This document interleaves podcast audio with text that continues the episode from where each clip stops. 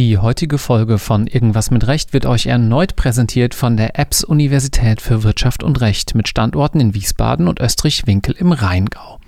Das Jurastudium gilt oftmals als verstaubt, elitär und trocken, doch nicht so an der EBS-Uni.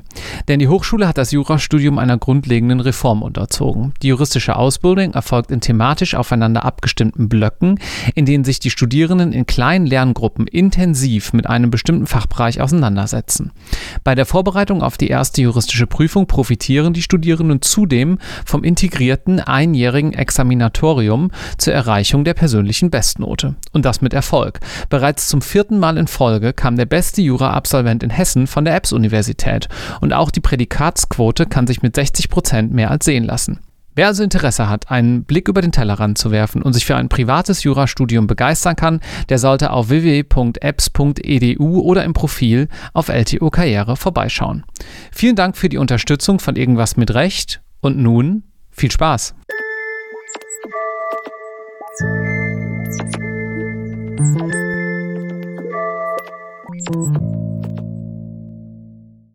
Herzlich willkommen zu einer neuen Episode Irgendwas mit Recht. Mein Name ist Marc Ohrendorf und ich sitze hier heute mit Dr. Frank Wamser. Hallo, Herr Wamser. Hallo, Herr Ohrendorf. Schön, dass Sie mich hier besucht haben. Ja, äh, sehr gerne. Sie sprechen es schon an. Ich besuche Sie, so wie manch andere Folge äh, rund um diese Folge in Brüssel, weil wir gerade so ein kleines bisschen ja, ich kann es nicht Brüssel-Spezial nennen, denn es hat inhaltlich nicht so viel miteinander zu tun, aber wir besuchen sozusagen gerade hier für euch spannende Juristinnen und Juristen in Brüssel und da gehören auch Sie dazu. Sie sind aber eigentlich Vizepräsident des Landgerichts Gießen. Was machen Sie denn in Brüssel? Ja, das ist eine interessante Wendung, die mein Berufsleben vor knapp zwei Jahren genommen hat. Ich war äh, viele Jahre lang im Justizministerium tätig, bevor ich dann als Vizepräsident an das Landgericht Gießen gewechselt bin. Und nachdem ich dort ein gutes Jahr gewirkt habe, wurde hier an der Landesvertretung in Brüssel, an der hessischen Landesvertretung in Brüssel, die Stelle für das Justizressort frei. Kann ich vielleicht zum Hintergrund äh, sagen, die Bundesländer haben in Brüssel alle eine eigene Landesvertretung und die großen Bundesländer auch eine entsprechend große Landesvertretung. Und Hessen gehört zu den großen und wirtschaftsstarken Bundesländern und hat deswegen auch eine, eine entsprechend große Landesvertretung. Das bedeutet, dass jedes Ressort, jedes Ministerium eine Person seines Vertrauens hier in Brüssel hat, die dann die Interessen des Ministeriums in Brüssel wahrnimmt, Informationen sammelt, Informationen weitergibt und ich wurde dann für das Justizministerium äh, gefragt und ob ich hier nach Brüssel gehen will. Und da ich eben viele Jahre lang im Justizministerium tätig gewesen war, hatte mich Frau Justizministerin gekannt. Und die Gelegenheit, dann hier einmal aus dem hessischen Gerichtssystem herauszugehen und Europa mal live kennenzulernen und dort mitzuarbeiten, hat mich dann interessiert und habe dann auch spontan zugesagt. Informationen sammeln klingt ja so ein kleines bisschen nach Agententätigkeit, aber das ist es natürlich nicht. Was macht denn Ihre Tätigkeit hier vor Ort jetzt gerade aus? Womit beschäftigen Sie sich jeden Tag? Ja, es geht darum, dass man einfach schaut, was ist an Vorhaben von der Kommission, vom Rat, vom Europäischen Parlament geplant. Das können legislative Vorhaben sein, das können aber auch Fördermaßnahmen sein oder sonstige Maßnahmen der praktischen Zusammenarbeit. Es ist ja so, eine Besonderheit von Deutschland als Mitgliedstaat besteht darin, dass die meisten äh, Gesetzgebungsakte, die von der Europäischen Union kommen, zwar von der Bundesrepublik Deutschland dann umgesetzt werden müssen in Gesetze, aber angewandt werden müssen von den Bundesländern. Die Bundesländer selber sind natürlich kein Mitgliedstaat bei der Europäischen Union, aber da sie die Gesetze dann anwenden müssen, haben wir natürlich ein vitales Interesse daran zu schauen, dass Gesetze dann auch praktisch umsetzbar sind. Im Justizbereich, eine der aktuellen Themen ist dort äh, die Digitalisierung der Justiz. Mhm. Ähm, da wollen wir natürlich sicherstellen, dass wir auch interoperabel sind mit den Justizsystemen in anderen Mitgliedstaaten, was gerade bei der internationalen Rechtshilfe von großer Bedeutung ist. Oder im Bereich der Kriminalitätsbekämpfung alle Aspekte der Online-Kriminalität von Hassrede bis zu Kinderpornografie. Da sind wir darauf angewiesen, dass wir dann auch elektronische Beweismittel sehr schnell erlangen können, auch wenn der, wenn der Server in einem anderen Mitgliedstaat liegt. Mhm. Äh, das sind Verfahren, die hier in Brüssel dann gerade im legislativen Prozess sind und wo wir uns als Hessen auch dann sehr gut einbringen können. Dann darf ich an der Stelle einen kleinen Sneak Peek geben in äh, die Podcast-Folge, die hier Ende des Monats äh, erscheint. Da könnt ihr mal äh, reinhören. Spreche ich mit jemandem von der Europäischen Kommission, der unter anderem nämlich erklärt, wie von der anderen Perspektive Informationen aufbereitet werden, damit dann beispielsweise auch die Landesvertretungen diese gut weitertragen und umsetzen können, weil ja eben Gerichte in Deutschland da dann auch sozusagen gut informiert sein müssen. Da geht es dann um das internationale Privat Privatrecht und Zwangsvollstreckungsthematiken. Ähm, insofern ganz spannend, das vielleicht von zwei Perspektiven zu sehen. Machen wir noch einen ganz kurzen Schlenker ähm, sozusagen zu Ihrem Hintergrund. Sie sind offensichtlich Jurist. Äh, Sie kennen das. Sie haben ja eben gesagt, Sie haben auch die eine oder andere Podcast-Folge hier schon mal gehört. Mhm. Vielleicht so ein ganz kurzer Abriss, damit sich die Zuhörenden ein bisschen was unter Ihnen vorstellen können. Warum haben Sie mal Jura gemacht? Wo haben Sie studiert? Wie ging es dann so weiter bis ins Richterdasein? Ja, sehr gerne. Ich komme aus einer Juristenfamilie. Mein Großvater war äh, schon Rechtsanwalt und Notar, mein Vater auch. Ich war dann als Kind und Jugendlicher gerne mitgefahren zu den Terminen, zu den Gerichtsverhandlungen, an denen mein Vater als Anwalt aufgetreten war, insbesondere wenn das irgendwie an die äh, etwas kleineren Amtsgerichte auf dem Land ging. Das war immer für mich ein äh, schöner Ausflug. Meine Mutter war froh, dass sie dann mal ein paar Stunden äh, nicht auf mich aufpassen musste. Und ein Eis gab es auch noch vom Papa dann. Das waren immer schöne Ausflüge und das hat mir dann auch gut gefallen. Also mein Vater war so Feld Feldwald- und Wiesenanwalt im besten Sinne des Wortes, wie es das früher noch gab, dass man einfach den, den ganzen, das ganze Spektrum abdeckte. Der Anwaltsberuf hat mir dann auch gut gefallen, äh, hatte mir dann auch vorstellen können, das auch zu machen, wollte mich allerdings etwas mehr spezialisieren und in eine Großkanzlei gehen, hatte das dann auch im Studium in Gießen mit dem Schwerpunkt Gesellschaftsrecht avisiert, war dann nach dem Studium für ein Jahr an einer Law School in den USA, habe dort mein äh, Master of Laws gemacht mhm. in Wisconsin in Madison und war dann an der Uni nochmal für anderthalb Jahre, um dort zu promovieren, auch im Bereich Wirtschaftsrecht und hatte dann im Referendariat wieder Wahlfach Wirtschaftsrecht gehabt in Frankfurt. Habe ich das Referendariat absolviert. Dort gibt es natürlich ganz hervorragende Möglichkeiten, als Freelancer, als Referendar schon die Großkanzleien kennenzulernen. Das habe ich auch gemacht bei Pünter, Vollert, Weber und Axler, heute Clifford Chance. Und bei Hengeler war ich freier Mitarbeiter und war dann später auch nach meinem zweiten Examen zunächst Anwalt geworden bei White Case. Ah, okay. Und äh, war dann zunächst als Anwalt tätig, hatte mich dann aber doch für die Justiz entschieden. Wie lange dann, waren Sie Anwalt da? Da war es ein gutes Jahr. Okay. Und hatte mich dann relativ schnell entschieden, dass ich dachte, Justiz könnte auch interessant sein, weil einige meiner Freunden und äh, Kommilitonen, Kommilitoninnen, die in die Justiz gegangen waren und die ich sehr geschätzt habe, waren da sehr begeistert. Und ich hatte dann mit meiner Kanzlei vereinbart, mal so ein Probejahr in der Justiz. Äh, dann nach einem Jahr hätte ich zu denselben Konditionen wieder zurückkehren können. Und ich war dann von Frankfurt, von der Klemmer-Kanzlei, dann direkt nach Hofgeismar an das Amtsgericht gekommen. Das ist das nördlichste Amtsgericht von Hessen mit drei Richtern. Und da war ein Kontrastprogramm und da war ich dann gleich mitten im Leben, den Nachbarschaftsstreitigkeiten und so weiter. Äh, hat mir aber gleich gefallen, einfach weil dieser direkte Bezug zu den Menschen und einfach mitten im Leben, zum praktischen Leben war und bin dann der Justiz treu geblieben war dann an verschiedenen anderen Amtsgerichten in, in Nordhessen, bevor es am Landgericht in Kassel ernannt worden war. Dort habe hab ich dann auch äh, verschiedene Stationen, die man üblicherweise hat, wurde dann aber irgendwann Präsidialrichter. Das bedeutet, dass man eben mit Verwaltungsaufgaben betraut ist. Das hatte mir dann auch gut, gut gefallen. Da war dann schon so eine gewisse Liebe für die Justizverwaltung bei mir geweckt. War dann zunächst für drei Jahre nochmal als wissenschaftlicher Mitarbeiter an den Bundesgerichtshof gegangen, da wieder in den Senat für Gesellschaftsrecht, was eine sehr spannende Zeit war war natürlich juristisch sehr anspruchsvoll. Die Tätigkeit als wissenschaftlicher Mitarbeiter ist aber dadurch geprägt, dass man ja juristisch anspruchsvolle Texte bearbeiten kann, Voten oder Vorvoten schreiben kann, dass man aber selber ja nicht mitentscheiden darf, und selber deswegen auch wenig, ja, wenig Außenkontakte hat. Also als Präsidialrichter mhm. War es nicht wirklich wichtig, aber es hatte doch viele Menschen, die bei mir vorbeikamen und was von mir wollten.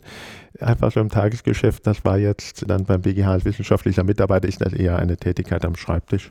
Aber juristisch natürlich anspruchsvoll und hochinteressant. Und nach dem BGH war ich dann gar nicht mehr an das Landgericht Kassel, wo ich ernannt worden war, zurückgekehrt, sondern bin dann an das Justizministerium gegangen und dort an das Justizprüfungsamt, das ist eine Abteilung vom Justizministerium und da war ich dann insgesamt zehn Jahre tätig mit verschiedenen Funktionen. Zehn Jahre am Justizprüfungsamt? Genau, also hat er dann angefangen als Abgeordneter Richter am Landgericht, wurde dann befördert zum Richter am Oberlandesgericht, war dann aber wurde dann wiederum abgeordnet an das Justizprüfungsamt und hatte mich dann so langsam dort hochgearbeitet, bis ich eben in den äh, letzten Jahren dann Vizepräsident des Justizprüfungsamtes war was für mich auch mit einer Ausweitung dann der Aufgaben insoweit verbunden war, als dass ich dann auch in das Prüfungsgeschäft immer mehr eingestiegen bin. Also zunächst war das dann vor allen Dingen Erstellen der Klausuren und der Kurzvorträge und dann habe ich immer mehr auch selber Prüfungen abgenommen und dann am Ende und so auch heute noch eben bin ich Prüfer im ersten und im zweiten Examen und auch in allen Rechtsgebieten, also Zivilrecht, Strafrecht und öffentliches Recht und jeweils die Nebengebiete. Das ist ja eine Steilvorlage für so mhm. unglaublich viele Fragen, die ich Ihnen gleich sicherlich auch im Namen der vielen Zuhörenden, die die Examina noch vor sich haben, stellen werde. Gerne natürlich auch im Namen derer, die es schon hinter sich haben, aber die interessiert es ja meistens im Rückspiegel dann doch gar nicht mehr so sehr, vor allem dann, wenn es gut gelaufen ist, was ich auch sehr nachvollziehen kann. Mich würden noch zwei Sachen vorab kurz interessieren nochmal ganz kurz zurückgehend zu diesem Bild, dass Sie da als äh, Junge, als Jugendlicher, wie alt waren Sie da, als Sie da mitgenommen wurden von Ihrem Vater? Wahrscheinlich so eher noch klein, oder? Ja, 10, 11, 12 oder vielleicht noch ein bisschen jünger. Ja, genau. Ja. ja. Dass, dass Sie dann da irgendwie ja. mit zu mhm. Gericht fahren und dann da hinten drin sitzen und Sie sind dann irgendwie Teil der Öffentlichkeit, ist ja auch irgendwie in Ordnung. Wann haben Sie denn da sozusagen begriffen, worum es auch inhaltlich geht. Also war das von Anfang an so, dass Sie da wussten, so heute geht es um eine Nachbarschaftsstreitigkeit und äh, da kommt der Herr so und so und das macht der Papa und gegenüber ist der Nachbar? Oder war das eher das Spektakel an sich, bei Gericht zu sein, in diesen Räumlichkeiten zu sein, mit diesem entsprechenden Ablauf? Das stelle ich mir für ein Kind ja auch relativ beeindruckend vor. Ja, äh, sehr gute Frage. Also ein, ein Wunderkind war ich nicht. Mir ging es dann eher in der Tat erstmal um, um diesen Theatereffekt auch ja. und den, den, Vater in Action zu erleben und auch einfach so dieses ganze Prozedere macht ja schon ein bisschen was her, das formalisierte Verfahren bei Gerichtsverhandlungen, gerade bei Strafverfahren, wo dann einfach gewisse Förmlichkeiten auch eingehalten werden und die Roben, die da waren und dass man dann eben da die Argumente austauschte.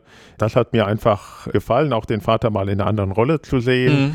als wie man ihn zu Hause kannte. Was jetzt so die, die, die Funktion, die, die gesellschaftliche Funktion von Recht ist, die hatte ich jetzt mit acht, neun oder zehn Jahren Klar. noch nicht so auf dem, ja.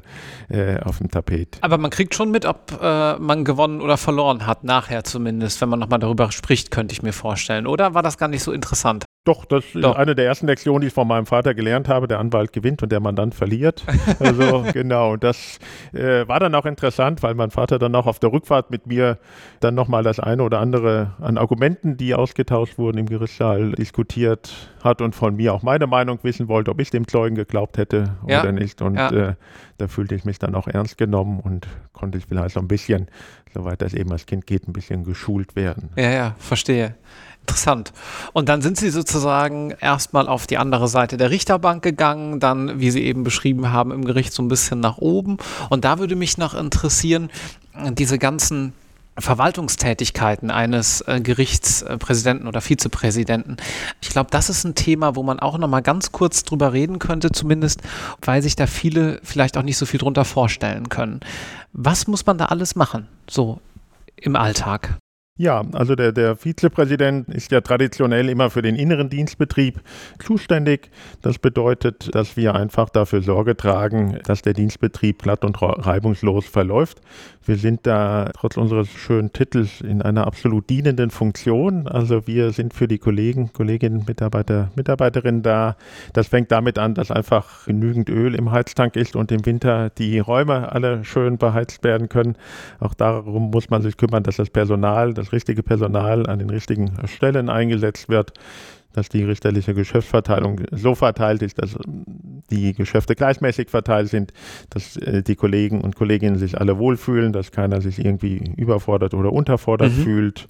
Eine zunehmend wichtige Aufgabe ist auch, dass man in der Öffentlichkeit gut dasteht, dass man also nicht nur reaktive Pressearbeit leistet, sondern auch aktive Pressearbeit leistet auf die, auf die Presse. Wir nennen das immer noch Presse. Viel ist natürlich auf, auf Social Media, nicht nur in der Tageszeitung unterwegs, dass man da auch offensiv dann auf die Medienvertreter zugeht. Einfach, dass, ein, dass das, der Dienstbetrieb läuft und die Richterinnen und Richter, Servicemitarbeiterinnen, Servicemitarbeiter äh, sich auf ihre Arbeit dann konzentrieren können. Mhm. Das ist die Aufgabe der Behördenleitung. Okay, verstehe. Gut. Und was ist die Aufgabe eines Justizprüfungsamtes, wenn man das so sagen kann? Da gibt es ja wahrscheinlich mehrere. Woran haben Sie sich da sozusagen oder auch, auch, heute noch, woran orientiert man sich da? Was will man eigentlich, was da am Ende in diesem Prüfungssystem, ich sage mal ganz untechnisch, in Anführungszeichen rausfällt? Was ist das Ziel? Ja, da gibt es äh, mehrere Ebenen bei dem Ziel. Zum einen sind wir einfach eine äh, Behörde, die auch viele Verfahren, ich will jetzt nicht sagen Massenverfahren, aber einfach viele Verfahren Tag für Tag, Woche für Woche bewältigen muss. Wir haben einfach Kampagnen mit, mit äh, weit über 100 Kandidaten, die dann die Klausuren schreiben müssen, in die mündliche Prüfung gehen müssen. Die haben in Hessen äh, insgesamt zehn Kampagnen im ersten und im zweiten Examen. Das heißt, nahezu jeder Tag ist ein Prüfungstag und das muss man einfach erstmal organisieren. Das ist sozusagen die allerunterste Ebene. Die nächste Ebene ist dann, dass man Prüfungsaufgaben zur Verfügung stellt, mit denen die Kandidaten auch in dem Sinne gut zurechtkommen, als dass die Prüfungsarbeiten, Prüfungsfragen, Prüfungsaufgaben geeignet sind, das Wissen und die Kompetenz der Kandidatinnen und Kandidaten wirklich zuverlässig abzufragen. Das bedeutet eben also die Klausuren, die wir stellen und die Aktenvorträge, die wir im Justizprüfungsamt erstellen, müssen eben so konzipiert sein, dass da auch ein sehr schwacher Kandidat noch die Chance hat, auf vier Punkte zu kommen und ein sehr guter Kandidat auch die Chance hat, auf 18 Punkte zu kommen. Also das ist dann die Kunst, dass man eine Klausur eben so konzipiert, idealerweise hat eine Klausur dann so zwei Schwerpunkte, wo man wirklich juristisch argumentieren muss und vier, fünf Nebenkriegsschauplätze, wo dann auch die etwas schwächeren Kandidaten mit den großen Themen vielleicht nicht so zurande kommen, da noch den einen oder anderen Punkt gewinnen können. Und dann die dritte Ebene nach der Organisation und der Erstellung der Prüfungsaufgaben ist dann die Abnahme der Prüfung und das ist dann die ja, wenn man so will, anspruchsvollste Aufgabe, weil da muss man dann dem einzelnen Kandidaten und dessen Leistung gerecht werden und da muss man dann wirklich sehr auf, auf die individuelle Leistung schauen. Das bezieht sich sowohl auf die schriftlichen als auch auf die mündlichen Prüfungen, der letzte Punkt. Genau, ja, ja, ja okay. Genau. Mhm. Gut, ich glaube, das Ganze drumherum, das Organisatorische, das kennen viele, die vielleicht mal ein Examen gemacht haben. Das läuft auch ganz gut würde ich mal so einschätzen, wenn man sich die Szene anhört. Also klar gibt es sozusagen individuell immer mal Probleme. Im Sommer fällt mal irgendwo was aus, dann braucht es eine Klimaanlage und natürlich gibt es da viele Geschichten. Aber wenn man sich mal das Gros der Prüfungen anschaut und wie viele Menschen im Jahr dann doch in Deutschland geprüft werden, dann landet man wahrscheinlich bei einem relativ geringen Prozentsatz derer, die sagen, nee, also das war jetzt nun wirklich in meinen zwei Prüfungen gar nichts. Deswegen würde ich das mal ein kleines bisschen ausklammern. Ich würde vermuten, dass der Prozentsatz derer, und ja, ihr kennt ja die E-Mail-Adressen, bitte schreibt uns nachher, die mit irgendwie, die irgend, in irgendeiner Form mit ihren Prüfungsleistungen und vor allem dann aber bei den meisten Menschen ja auch mit ihren Prüfungen nicht ganz so zufrieden waren, dass die ein kleines bisschen höher ist diese Prozentzahl. Und deswegen lassen Sie uns mal ein kleines bisschen Licht ins Dunkel bringen, wie so eine Prüfung zustande kommt. Sie hatten es gerade schon umrissen. Die soll möglichst beide Enden des Spektrums abbilden können, der juristischen Leistung. Und Sie hatten im Nebensatz gerade auch gesagt, die Klausur bleiben wir mal bei Klausuren, die wir entwickeln. Ist das immer so, dass das Prüfungsamt die sozusagen out of the blue entwickelt oder gerade im ersten Examen gibt es da vielleicht auch schon mal Impulse von extern, beispielsweise, dass ein Professor was entwickelt oder ähnliches? Mhm. Die Prüfungsaufgaben, die schriftlichen Prüfungsaufgaben, die sollen auch von Personen erstellt werden, die in der juristischen Profession auch tätig sind. Deswegen arbeiten wir jetzt äh, in allen Prüfungsämtern in Deutschland zu einem Großteil mit Abgeordneten, Richtern und Staatsanwälten, Richterinnen und Staatsanwältinnen, die dann einfach für eine gewisse Periode an das Prüfungsamt äh, gehen und dort aufgrund ihrer praktischen Erfahrung und ihrem Wissen, was denn ein zukünftiger Jurist auch können muss, die Klausuren erstellen können. Wir in Hessen haben sogar einen Anwalt, einen Rechtsanwalt, der die Anwaltsklausuren mhm. erstellt, um da auch äh, sicherzustellen, da wird wirklich von einer ganz praktischen Warte aus argumentiert. Dann im ersten Examen äh, haben wir natürlich noch die Hochschulprofessoren, die auch eine ganz wichtige und zuverlässige Quelle äh, von, von hervorragenden Klausuren sind, weil die Hochschullehrerinnen und Hochschullehrer natürlich genau wissen, was die Studierenden beigebracht bekommen haben und was die äh, wissen müssten. Die sind auch einfach dann einfach mitten, mittendrin in dem Geschehen. Für uns auch eine ganz wichtige Quelle von Klausuren. Und ja, wir, brauchen im zweiten Examen immer einen praktischen Fall. Das ist also auch gesetzlich so vorgeschrieben. Da sind wir darauf angewiesen, dass wir dann von den Kollegen, von den Gerichten auch Akten bekommen, die wir dann als Grundlage nehmen für unsere Fälle. Und dahinter steht immer der Gedanke, dass wir eben wirklich praxisnah prüfen und keine La Polar vornehmen. Das heißt, das ist jetzt gar nicht unbedingt so, wie vielleicht manche denkt oder mancher, ja, da hat der BGH was Tolles entschieden und sie bauen daraus jetzt mal einen Fall, weil sie das auch in irgendwelchen äh, Zeitschriften oder irgendwo veröffentlicht vom BGH sehen, sondern das ist dann, das kann natürlich wahrscheinlich auch vorkommen, aber häufig ist es auch einfach ein Fall, der bei ihrem Gericht so lief, der natürlich juristisch spannend ist und der dann auch als Prüfungsfall sich eignet. Muss man sich das so vorstellen? Ja, genau. Also wenn der BGH einen Fall entschieden hat und dieser Fall vielleicht auch noch in den Ausbildungszeitschriften besprochen wurde, dann ist er schon fast verbraucht für uns, weil dann wäre es nur noch mehr oder weniger vom Zufall abhängig, ob der Kandidat dann diesen Fall auch schon gelesen hat. Deswegen äh, sind wir vor allen Dingen daran interessiert, an, an äh, Urteilen, die vielleicht vom BGH bestätigt worden sind, aber dann nicht unbedingt breit veröffentlicht worden sind. Also das können dann Urteile vom Landgericht oder vom Oberlandesgericht sein. Die bereiten wir dann weiter auf, bauen eben noch ein paar zusätzliche Fragen ein. Wir wollen ja immer gerade im zweiten Examen materielles und prozedurales Recht prüfen, ähm, sodass wir dann insgesamt eine Klausur haben, wo man einerseits anhand einer unbekannten Rechtsfrage selber argumentieren muss. Das ist immer das Aller, Allerwichtigste für uns als Prüferinnen und Prüfer, dass wir sehen kann, kann der Kandidat argumentieren. Und zum anderen aber auch einfache Wissenselemente drin sind. Das sind dann diese, diese kleineren Punkte. Als Beispiel, wann beginnt die Einspruchsfrist beim Versäumnisurteil? Nicht mit der Zustellung an die säumige Partei, sondern mit der letzten amtswegigen Zustellung. So Sachen, das, das sind dann Wissensfragen, die, die, auch ein Kandidat, der vielleicht mit den großen, komplexen, unbekannten juristischen Fragen nicht so zurande kommt, aber da, dort vielleicht noch den einen oder mhm. anderen Punkt dann ergattern kann. Aber das ist doch eigentlich ein, ein ganz interessantes Takeaway. Ich erinnere mich selbst, wie wahrscheinlich alle, an diese eine Klausur im Examen. Man steht davor, man liest durch und man denkt erstmal, wo geht denn hier die Reise heute hin? Und idealerweise denkt man sich danach, hm, die Reise geht ins Handwerkszeug und nicht in was auswendig gelerntes. Und man hat gerade bei solchen Klausuren, war immer meine Erfahrung, doch eine ganz gute Möglichkeit, auch wirklich ein gutes Klausurergebnis abzuliefern, weil man eben nicht den Fall kennen konnte, weil in der Peer Group niemand ist, der den Fall kennt. Jetzt muss man wirklich am Fall arbeiten.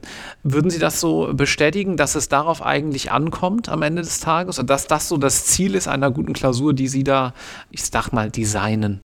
Ja, das haben Sie wunderbar beschrieben. Also eigentlich bin ich ein positiver Mensch und denke immer positiv. Eigentlich, wenn man eine Klausur bekommt und man sieht, ui, äh, mit diesem Problem habe ich mich noch nie auseinandergesetzt. Da ist mir auch nicht bekannt, dass ich irgendwie mal eine Entscheidung dazu gelesen hätte. Das ist eigentlich eine wunderbare, wunderbare Sache, weil dann kann man anfangen, selber zu äh, argumentieren. Und die Qualität der Argumente, die Quantität der Argumente, die Tiefe der Argumente, das ist das, was dann auch einen guten Juristen ausmacht. Mhm. Und dabei bei einer Klausur, wo sie wirklich ersichtlich unbekanntes Terrain beschreiten, da haben sie dann die Möglichkeit, auch einfach mal ihre, ja, zum einen ihre, ihre Methoden in Anwendung zu bringen, wie gehe ich mit unbekannten Normen um, aber zum anderen, und das sollte man auch nicht verkennen, einfach auch mal so ein bisschen die, die Lebenspraxis Anwendung finden zu lassen und auch den gesunden Menschenverstand und das Judiz, so nennen wir das ja ein bisschen ja, ähm, eleganter in der Juristenwelt, dass man auch einfach mal diese ja, wirtschaftlichen Zusammenhänge, sozialen Zusammenhänge erkennt und einfach auch einen Sinn hat für das Praktische, was, ist, was ist da wohl wirklich passiert. Das gilt im Zivilrecht, im Strafrecht, im öffentlichen Recht, überall, was ist da wirklich passiert und was wäre da eigentlich eine, eine sinnvolle Lösung für alle Beteiligten. Gab es eigentlich mal so eine Klausur, wo Sie vielleicht von gehört haben oder die auch bei Ihnen lief, wo Sie sagen, ui, da haben wir mal so richtig daneben gegriffen, die, die war fast nicht zu lösen oder die hatte einen Fehler, einen großen oder ähnliches? Ja, es gibt auf jeden Fall gelungene und weniger gelungene Klausuren. Das ist natürlich auch immer unsere Hauptangst, dass wir mal eine Klausur bauen, die man eigentlich auf einer Seite lösen kann, ähm, weil irgendwie die Forderung verjährt ist oder einfach keine passive Legitimation ja. erkennbar ist, auch wenn man alles denkbar analog anwendet. Deswegen haben wir immer unsere salvatorische Klausel eingebaut, dass auf alle aufgeworfenen Restfragen gegebenenfalls in Hilfsentscheidungsgründen oder Hilfsgutachten mhm. einzugehen ist. Das ist also bei uns immer dann die Notbremse. Also es ist auch klar, das lernt man auch in jedem Repetitorium natürlich, wenn man bei Hilfsentscheidungsgründen oder Hilfsgutachten gelandet ist, hat man eigentlich irgendwas falsch gemacht. Äh, aber in ganz seltenen Fällen kann es dann auch mal das Justizprüfungsamt gewesen sein, was etwas falsch gemacht hat. Wobei das zum Glück selten vorkommt, weil die Klausuren einfach schon von sehr vielen Juristen durchgeschaut werden, bevor die dann ausgegeben werden. Wir haben einen Austausch der Klausuren bei den Bundesländern untereinander. Wir sind im Klausurenverbund und tauschen Klausuren aus, die dann am selben Tag bundesweit mhm. geschrieben werden. Das heißt, wenn Ringtausch, Hessen, äh, Ringtausch kennt man genau, da der häufig, Ringtausch. Ja. Ähm, also einmal im Jahr treffen wir uns von den Justizprüfungsämtern und legen dann fest, an welchen Tagen Klausuren geschrieben werden und von welchem Bundesland die Klausuren erstellt werden sollen. Und die Klausuren werden dann eben auch fristgemäß erstellt, an die anderen Bundesländer gegeben und dort werden die dann auch nochmal sehr sorgfältig durchgeschaut, sodass die dann im jeweiligen Bundesland schon mal von dem Klausurenersteller, dem Gegenleser und dem Präsidenten der Präsidentin des Prüfungsamtes sorgfältig bearbeitet wurden und dann nochmal jeweils nochmal sechs Augen oder zumindest vier Augen in den anderen Bundesländern, sodass dann also richtige Fehler irgendwann auf diesem langen Weg erkannt werden sollten und auch in der Regel erkannt werden. Könnte man das nicht eigentlich generell so ein bisschen vereinheitlichen? Ich weiß, Juristenausbildung ist Ländersache, viele Zuhörende natürlich auch. Dennoch könnte man ja mal fragen, muss das eigentlich so sein? Brauchen wir so viele parallele äh, Verwaltungsapparate, die Klausuren entwickeln? Warum nicht sozusagen ein Staatsexamen für Deutschland? Ja, das wäre eine durchaus sinnvolle Idee. Also wäre es auch absolut offen für. Wir haben das teilweise eben schon. Ich denke mal, so die, die Hälfte der Klausuren oder wahrscheinlich mehr als die Hälfte der Klausuren wird in allen an dieser Prüfungskampagne teilnehmenden mhm. äh, Prüfungsämtern auch so ausgegeben und so geschrieben, sodass es da schon in die, in die Richtung eigentlich hingeht. Also wie beim Zentralabitur, dann, dass wir da eben bundesländerübergreifende Klausuren haben. Es gibt etwas andere Bewertungstraditionen, es gibt vor allen Dingen andere Traditionen, wie stark man das Mündliche einerseits und das mhm. Schriftliche andererseits bewertet. Das ist so, ja, fast die gewichtigste Stellschraube, weil in der Regel Kandidatinnen und Kandidaten im mündlichen Examen besser abschneiden als im schriftlichen Teil des Examens. Über die Gründe könnte man auch noch mal lange reden, aber es ist so und je höher dieser mündliche Anteil an der Gesamtnote ist, desto tendenziell besser wird auch die Note ausfallen. Mhm. Jetzt haben Sie mir im Vorgespräch verraten, dass Sie insgesamt in Ihrem Leben vermutlich schon so ein bisschen mehr als 10.000 Klausuren korrigiert haben. Ja, genau, das macht mir also große Freude dann da die verschiedenen Rechtsgebiete auch, also Zivilrecht, Strafrecht, öffentliches Recht, da auch immer ajour zu bleiben auf die Weise, auf die Weise, dadurch, dass ich so viel korrigiere, auch ganz gut zu wissen, was von den Kandidatinnen und Kandidaten realistischerweise erwartet werden kann. Hat mir dann auch sehr geholfen in den Zeiten, als ich selber noch Klausuren erstellt habe, dass ich da dann doch eine ganz belastbare Prognose abgeben konnte, was wird den Kandidaten eher leicht fallen, wo werden die Probleme sein. Und dafür ist es eben wichtig, dass man, wenn man Klausuren erstellt, auch gleichzeitig Klausuren korrigiert. Und auf die Weise dann auch ja, so eine gewisse Binnengerechtigkeit erzielen kann. Also wir vergeben ja streng genommen absolute Noten, aber natürlich müssen wir immer schauen, wie gut aufgestellt sind denn die Mitkandidatinnen und Mitkandidaten, wie viel Wissen kann man dort abfragen, sodass wir dann auch so eine gewisse Vergleichbarkeit haben. Und ich denke, das kommt dann auch der, ja, der, der Binnengerechtigkeit und einer gerechten Note dann doch relativ nah. Ist das also so, dass wenn man, sagen wir mal, merkt, da war eine Klausur, das war so brutal schwer, wenn wir da jetzt einen rein objektiven Maßstab, was auch immer das genau dann meint, ansetzen würden, dann lägen wir hier bei einem Schnitt von 3,1 Punkten. Wir müssen also vielleicht äh, noch mal kurz ja, in Anführungszeichen nach oben schieben oder den Maßstab ändern, weil man sagt, das konnte jetzt vernünftigerweise auch einfach nicht gefragt werden, sodass man dann am Ende wieder so Pi mal Daumen bei einem ähnlichen normalen Ergebnis rauskommt. Findet sowas dann statt? Ja, auf jeden Fall. Das ist ja. ein ganz wichtiger Prozess. Also überpointiert formuliert könnte man sagen, es gibt eigentlich keine einfachen und keine schweren Klausuren. Ja. Es gibt nur strenge und milde Prüfer. Und eine Klausur, die sehr schwer ist, einfach von der, von der Vielzahl etwa der Tatbestände, die geprüft worden sind oder von der Vielzahl der aufgeworfenen Rechtsfragen. Da muss man dann als Prüfer natürlich auch sehen, hier kann nicht in der gleichen Weise eine tiefe in der, in der Behandlung und Erörterung der einzelnen Rechtsthemen erfolgen wie bei einer Klausur, die nur ein Drittel so vielen äh, Rechtsfragen aufwirft. Also da ist dann, muss man natürlich auch sehen als Prüfer, dass man da mit Augenmaß und mit Fairness rangeht. Und spätestens, wenn man merkt, irgendwie zwei Drittel sind durchgefallen oder man hat einen Notendurchschnitt von 3,1, muss man natürlich innehalten ja. und sagen, da war man doch dann offenbar zu streng. Und Ziel ist schon, dass man sich da so etwa bei dem üblichen Klausurendurchschnitt bewegt. Wie gehen Sie denn vor beim Klausurkorrigieren? Kommt wahrscheinlich auch nochmal darauf an, ob Sie Erst- oder Zweitprüfer sind. Ne? Gehen wir mal davon aus, erstmal als Erstkorrektor. Es gibt den ja, eigentlich schönen Moment. Das ist der zweitschönste Moment beim Klausurenkorrigieren, wenn man das Klausurenpaket erstmal bekommt. Man bekommt den Sachverhalt und den Prüfervermerk und kann sich dann mit diesem neuen Fall auseinandersetzen. Idealerweise würde man den Fall dann erst einmal in Ruhe lesen, sich verinnerlichen, so als Film dann auch ablaufen lassen, wie man das alles gelernt hat und sich dann an die, selber an die Lösung des Falles machen zumindest mit einer Gliederung, dass man sich eine Stunde vornimmt, wo man selber einfach mal versucht, den Fall äh, zu lösen, um zu sehen, wo bleibt man selber denn hängen? Ne? Wo sind offenbar mhm. wirklich die Schwierigkeiten des Falles? Das schafft man nicht immer, schaffe ich auch nicht immer, das so zu machen, weil dieser Prüfervermerk, der da neben einem liegt und der Lösungshinweise enthält, entfaltet dann doch eine gewisse magnetische Wirkung und man ist interessiert, was die Kolleginnen und Kollegen vom Prüfungsamt dazu geschrieben haben zu der Klausur. Und da guckt man dann rein.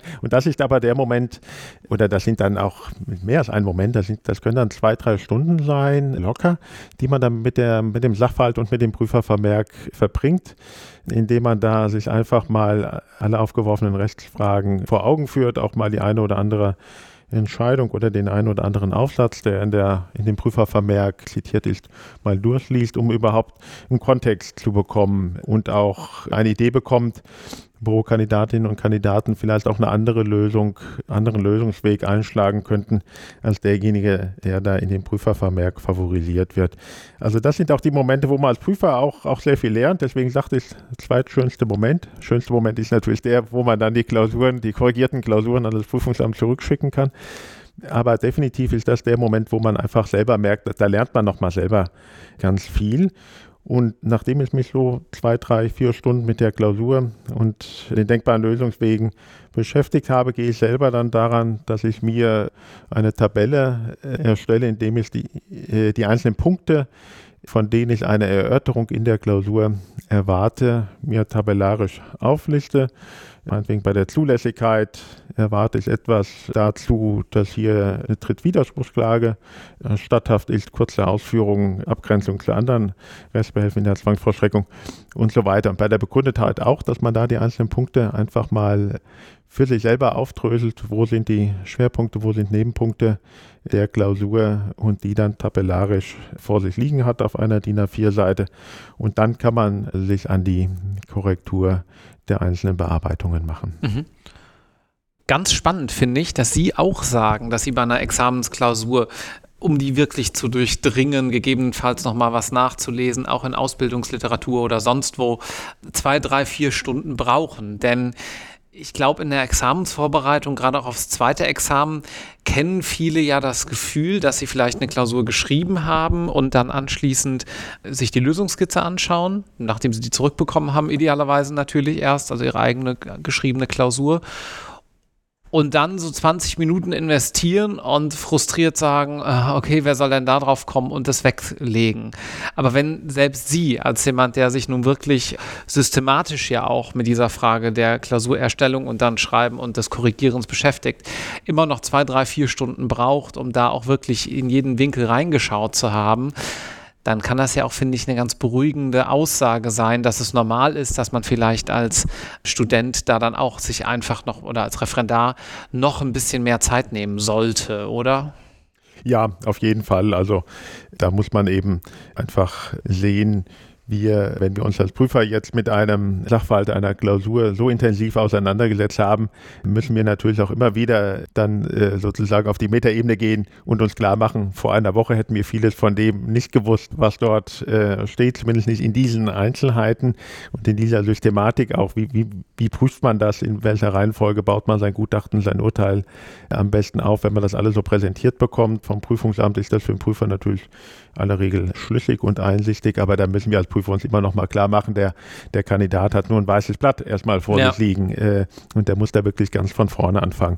Also das ist uns auch immer klar, da versuchen wir auch immer dran zu denken, dass diese Ausführlichkeit, die auch der Prüfervermerk hat, natürlich von keinem Kandidaten auch nur annähernd erwartet werden kann. Also wir selber sagen auch, was die Erstellung einer Klausur angeht, da, da rechnen wir zwei Wochen, zwei Wochen netto. Also das ist auch wirklich viel Arbeitszeit in der mhm. Erstellung einer Klausur und Erarbeiten eines Prüfervermerkes steckt. Und wir können auch alle juristischen Datenbanken natürlich benutzen und Kollegen fragen, was man alles in der Klausursituation nicht kann.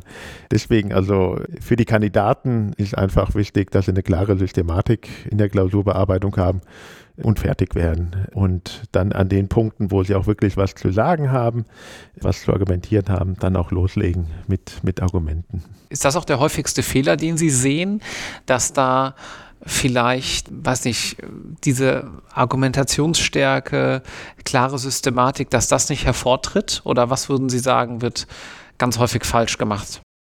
Ja, also ich denke, es fehlt häufig der Mut zum eigenen Denken oder zum eigenen Argumentieren. Ich würde immer empfehlen, erstmal eine klare Systematik sich niederzuschreiben in der Gliederung, in der Vorbereitung, bevor man mit dem eigentlichen Schreiben anfängt und sich die Zeit auf jeden Fall so einzuteilen, dass man fertig wird. Also das ist wirklich ganz, ganz wichtig, dass man fertig wird.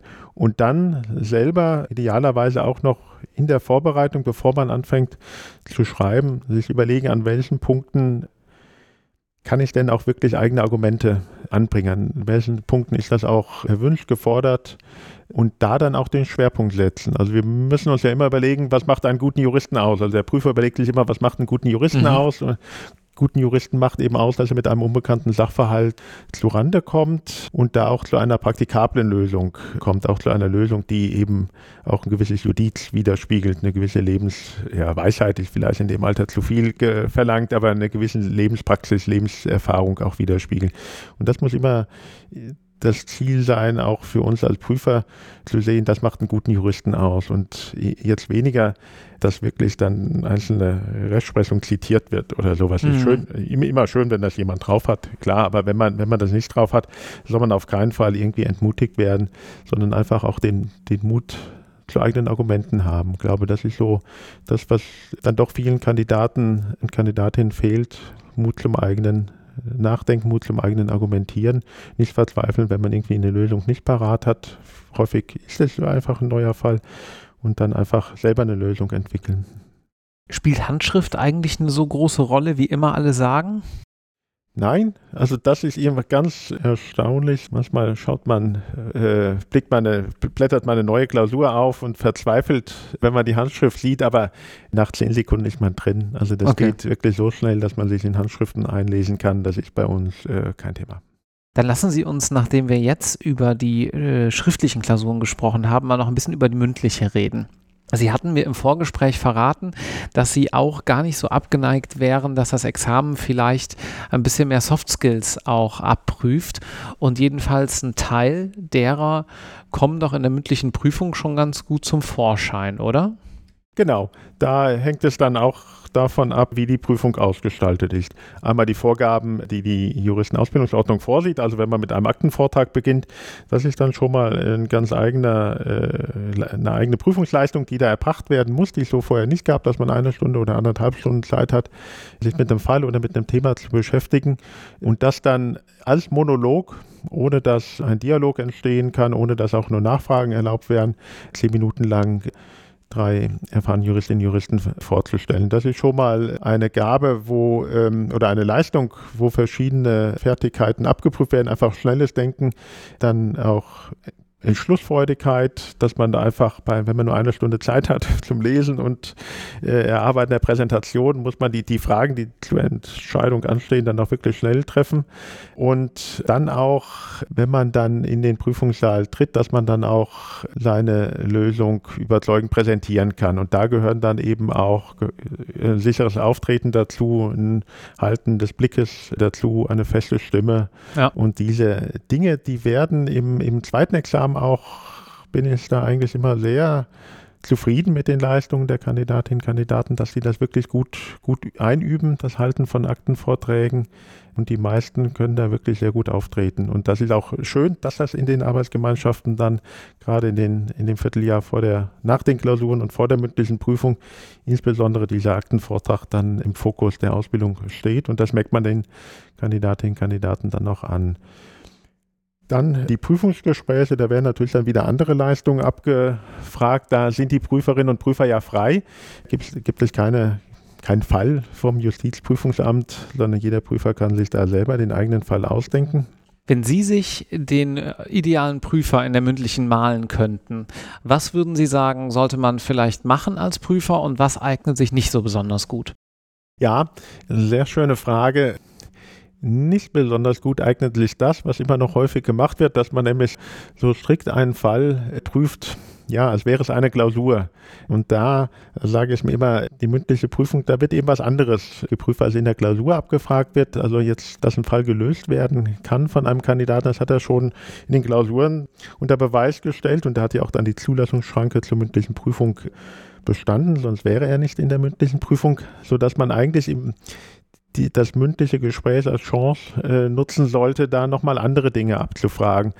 Und idealerweise kommt man ins Gespräch mit dem, mit dem Kandidaten, dass man eben auch mal nach Sinn und Zweck von einer Regelung fragt oder dass man Zusammenhänge erkennt, dass man vielleicht die Frage, die aufgeworfen wird, in Kontext stellt zu benachbarten, verwandten Fragen oder dass man auch mal überlegt, was wäre denn wirtschaftlich sinnvoll für die, für die Parteien, gibt es da noch Möglichkeiten, wie man das berücksichtigen kann? Oder auch, ja, da sind wir dann wieder bei den, bei den großen Fragen, die gesellschaftliche Funktion von Recht, dass die eben dann auch jetzt, wenn wir eine gerichtliche Situation haben, zu einer Befriedung führen kann der Parteien, wenn wir in einer anwaltlichen Situation sind, dass eine Gestaltung gefunden wird, mit der alle Beteiligten und nicht nur der Mandant, sondern alle Beteiligten gut leben können. Denn wenn nur der Mandant damit gut leben kann und die Gegenseite sich irgendwann über, übervorteilt fühlt, wird es da auch wieder Ärger geben. Ne? Mhm. Dass man also auch solche Dinge dann auch mal erörtern kann. Worauf kommt es jetzt über die Kenntnis der einzelnen Rechtsnormen hinaus, äh, was bezwecken wir eigentlich mit, mit äh, rechtlichen Regelungen und äh, Lösungen. Also ein Rechtsgespräch im wahrsten Sinne. Genau, also wenn das gelingt, das gelingt natürlich nicht immer, aber wenn das gelingt, das wäre dann, wär dann ideal, wenn man auch dann sich immer mal wieder von der, man braucht natürlich irgendwie einen Fall oder ein Thema als, ja, Struktur, klar. als roter Faden, aber wenn man dann noch immer wieder mal Exkurse machen kann oder Fußnoten machen kann oder sich mit besonders pfiffigen Kandidaten auch mal ein bisschen eine Pirouette nach oben fahren kann, das ist dann natürlich wirklich schön. Ja. Das ist doch wahrscheinlich auch als Prüfer ganz nett, dass man merkt, ach guck mal, da ist gerade eine Idee, das wäre jetzt nicht meine erste Idee vielleicht gewesen. Ich kann aber folgen und die macht auch Sinn, die geht vielleicht in eine etwas andere Richtung, aber dann unterhalten wir uns dahingehend jetzt mal weiter. Das findet doch schon auch statt dann, oder? Ja, das sind dann auch wirklich spannende Momente, wo man dann denkt, ups, da kommt der Kandidat auf eine Idee, die man selber nicht hatte, die aber wirklich eine jedenfalls eine Idee ist, über die man äh, weiter nachdenken kann und die dann gemeinsam erörtern. Vielleicht auch mal eine, eine dritte Meinung nochmal einhören mhm. von dem Kandidaten, der daneben sitzt und auf die Weise so gemeinsam auch mal einen neuen Weg beschreiten und eine, einen neuen Lösungsweg zu gehen. Das sind dann ideale Fälle. Es gibt ja auch viele Prüferinnen und Prüfer, die dann auch gerne mal einen Fall, den sie gerade zur Bearbeitung auf dem Tisch haben und wo sie überlegen, wie sie den entscheiden, zur Prüfung stellen. Das finde ich auch eine sehr gute Methode, weil man da ist man auch in dem Moment noch nicht offen. Äh, da, Entschuldigung, da ist man in dem Moment noch nicht festgelegt, sondern man ist noch offen für eine Lösung und kann dann eben auch die Qualität der Argumente einfach gut gut bewerten, weil man selber ja den, den Fall dann demnächst entscheiden muss und mhm. deswegen dann auch dankbar ist, äh, was sich dann auch hoffentlich in einer gewissen Großzügigkeit bei der Punktevergabe realisiert. Da dürfen die Kolleginnen von morgen dann heute schon ein kleines bisschen die Arbeit mitmachen. Genau, das sind dann die Synergieeffekte, die wir als Prüfer natürlich auch brauchen. Zum Abschluss würde mich noch eine Frage interessieren, ein, einen Bereich, in den man ja sonst, glaube ich, nicht so viele Einblicke bekommt, nämlich die Frage, wie Sie Ihre Prüfer ausbilden. Da finden ja auch Fortbildungen statt, die müssen wahrscheinlich auch irgendwie geschult werden. Was muss man sich darunter vorstellen? Ja, also in, in Hessen und es wird in den meisten anderen Bundesländern genauso sein, wird man dort dann als Prüfer eingesetzt, sei es für die Klausurenkorrektur oder für die mündliche Prüfung, äh, wenn man ein Seminar, ein Prüferseminar besucht hat. Das sind auch relativ aufwendige Seminare, die zwei bis drei Tage dauern. Zum einen für die schriftlichen äh, Klausuren und zum anderen für die mündliche Prüfung. Seit vielen Jahren leite ich diese Seminare in Hessen und was wir dort machen, ist zum einen erstmal die Organisation Dann aber auch darum, dass wir gemeinsam reflektieren, was macht einen guten Juristen aus. Das muss ja immer, immer die, sozusagen der Ausgangspunkt sein für die Bewertung einer Prüfungsleistung. Dass wir uns gemeinsam überlegen, was macht einen guten Juristen aus. Das ist dann immer äh, ganz spannend, wenn wir da Vertreter der unterschiedlichen Professionen dabei haben, eben einen Universitätslehrer, einen Notar, einen Richter, eine Staatsanwältin. Das ist dann einfach schon mal ganz spannend da zu diskutieren und dann uns im Einzelnen anzuschauen, wie kommen wir denn zu einem Bewertungsmaßstab, der in gewisser Weise reproduzierbar ist. Dass also für den Kandidaten es nicht so entscheidend ist, was die Note angeht, bei welchem der Prüferinnen und Prüfer er gelandet ist, sondern dass die Prüfer da relativ nah beieinander sind bei der Vergabe der Noten. Und da gehen wir dann exemplarisch so vor, etwa bei dem Seminar für die schriftlichen Prüfungen, für die Klausuren, dass wir uns mal eine Klausur anschauen und da analysieren, was sind da die Schwerpunkte der Klausur, welche mhm. Argumente erwarten wir da, was sind so die kleinen Rechtsfragen, die man eigentlich mit Fleiß auch lösen kann, wenn man fleißig gelernt hat, wo man den einen oder anderen Punkt äh, bekommen kann. Und dass wir da einfach eine Methode entwickeln mit dieser Tabelle, die ich eingangs erwähnt hatte, die wir dann auch gemeinsam für eine Klausur erstellen, dass man da einfach sagt, und auf die Weise kommen wir zu einem differenzierten Ergebnis und einer differenzierten Bewertung der einzelnen Prüfungsleistungen. Ja, vielen Dank, dass Sie sich äh, die Zeit genommen haben, hier heute Rede und Antwort zu stehen. Ich glaube, das bringt ein kleines bisschen ja, äh, ein Gesicht in dieses große Ungeheuer, was Prüfungsamt dann manchmal von außen vielleicht ist. Erst recht natürlich, wenn man selber vor den Prüfungen steht. Und äh, mir hat sehr viel Freude gemacht. Ich danke Ihnen. Tschüss. Ja, ich danke Ihnen. Tschüss.